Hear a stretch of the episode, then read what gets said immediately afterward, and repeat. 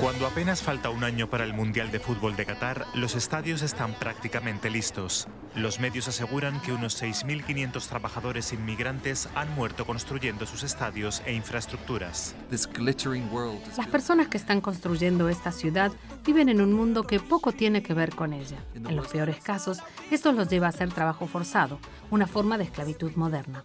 El país niega tales muertes e insiste en que ha hecho mucho más que cualquiera de sus vecinos por mejorar las condiciones laborales, incluyendo un límite de horas debido al calor. Tamim bin Hamad Al Thani, nacido el 3 de junio de 1980 en Doha, Qatar.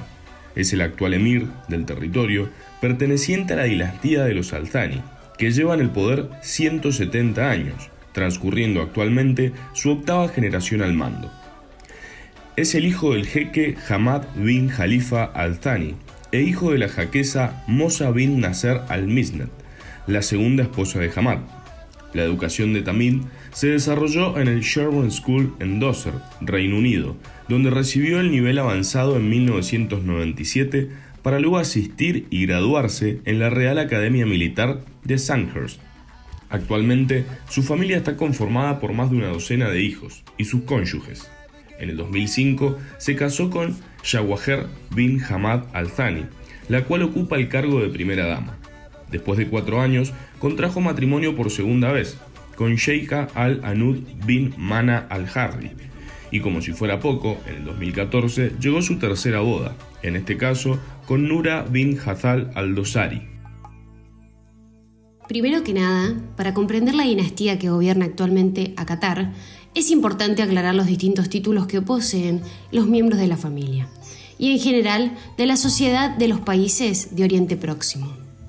El título de jeque lo llevan especialmente los jefes de órdenes religiosas, los jefes de facultades, jefes de pueblos y barrios separados de las ciudades.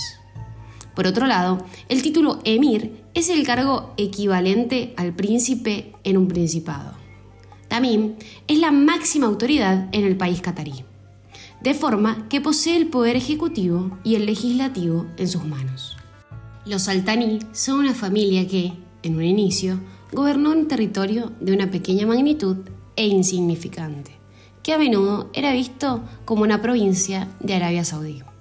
Durante la década de los 80 y los 90, bajo el emir califa bin Hamad al-Thani, varios miembros de la familia al-Thani ocupaban puestos claves del gobierno y se seguía una política de no intervención. Pero la paz familiar cambió en 1995, cuando Hamad bin Khalifa al-Thani, el hijo del emir de ese entonces, depuso a su padre en un golpe de Estado no violento.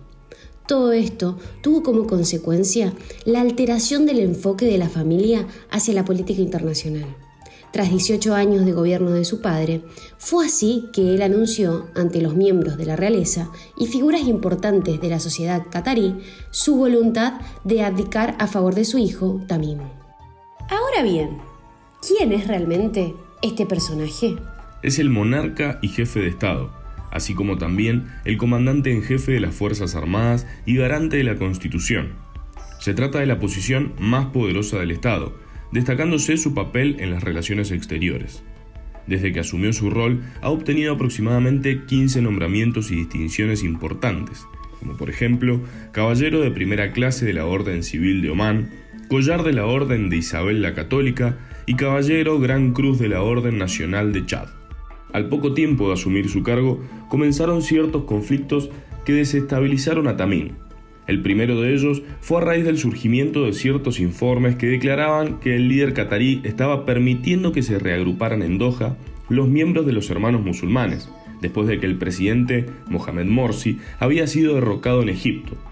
Pero de acuerdo a la BBC, toda esta polémica concluyó a los pocos meses de comenzar, ya que Qatar finalmente aceptó reubicar a la organización en Turquía y la disputa terminó en noviembre del año 2014, otro de los conflictos fue en el año 2017, donde se le acusó de apoyar a grupos terroristas, por los que los territorios limítrofes, como Arabia Saudí por ejemplo, decidieron cerrar todo tipo de fronteras para garantizar la seguridad de su país.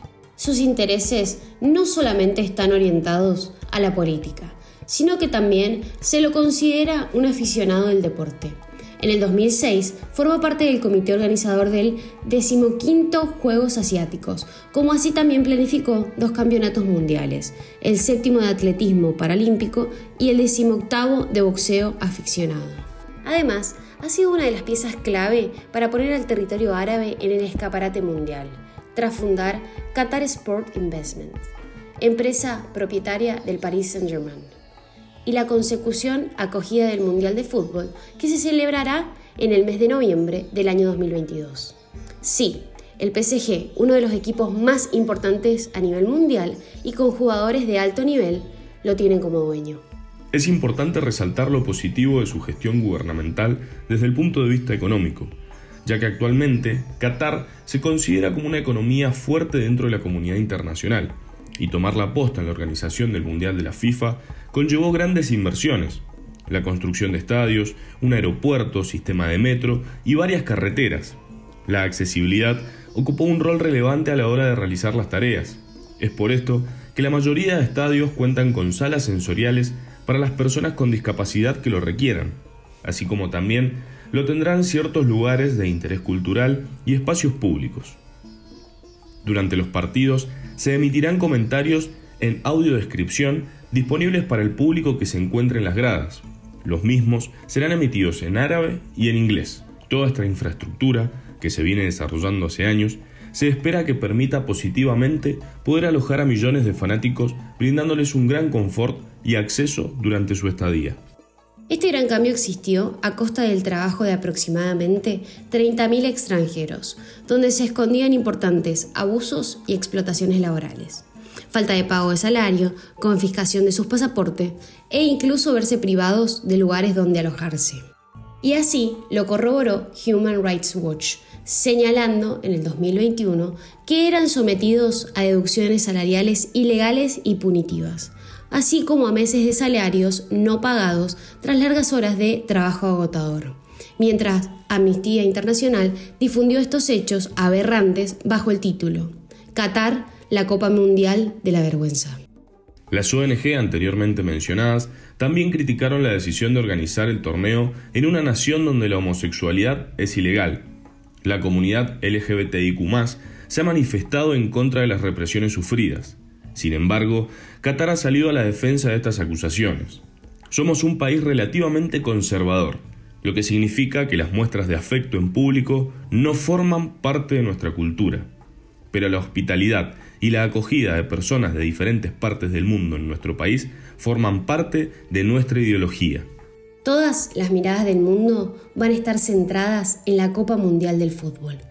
Y si bien es válido el disfrute, es importante que como sociedad no dejemos de estar atentos ante las posibles discriminaciones y abusos a los grupos de personas que con motivo de haber elegido a este país como sede se encuentran desfavorecidos. ¿Podrá el país albergar con hospitalidad las distintas culturas mundiales? ¿O pondrá por encima sus ideales? ¿Cuál será el rol de Tamín ante todas estas críticas recibidas?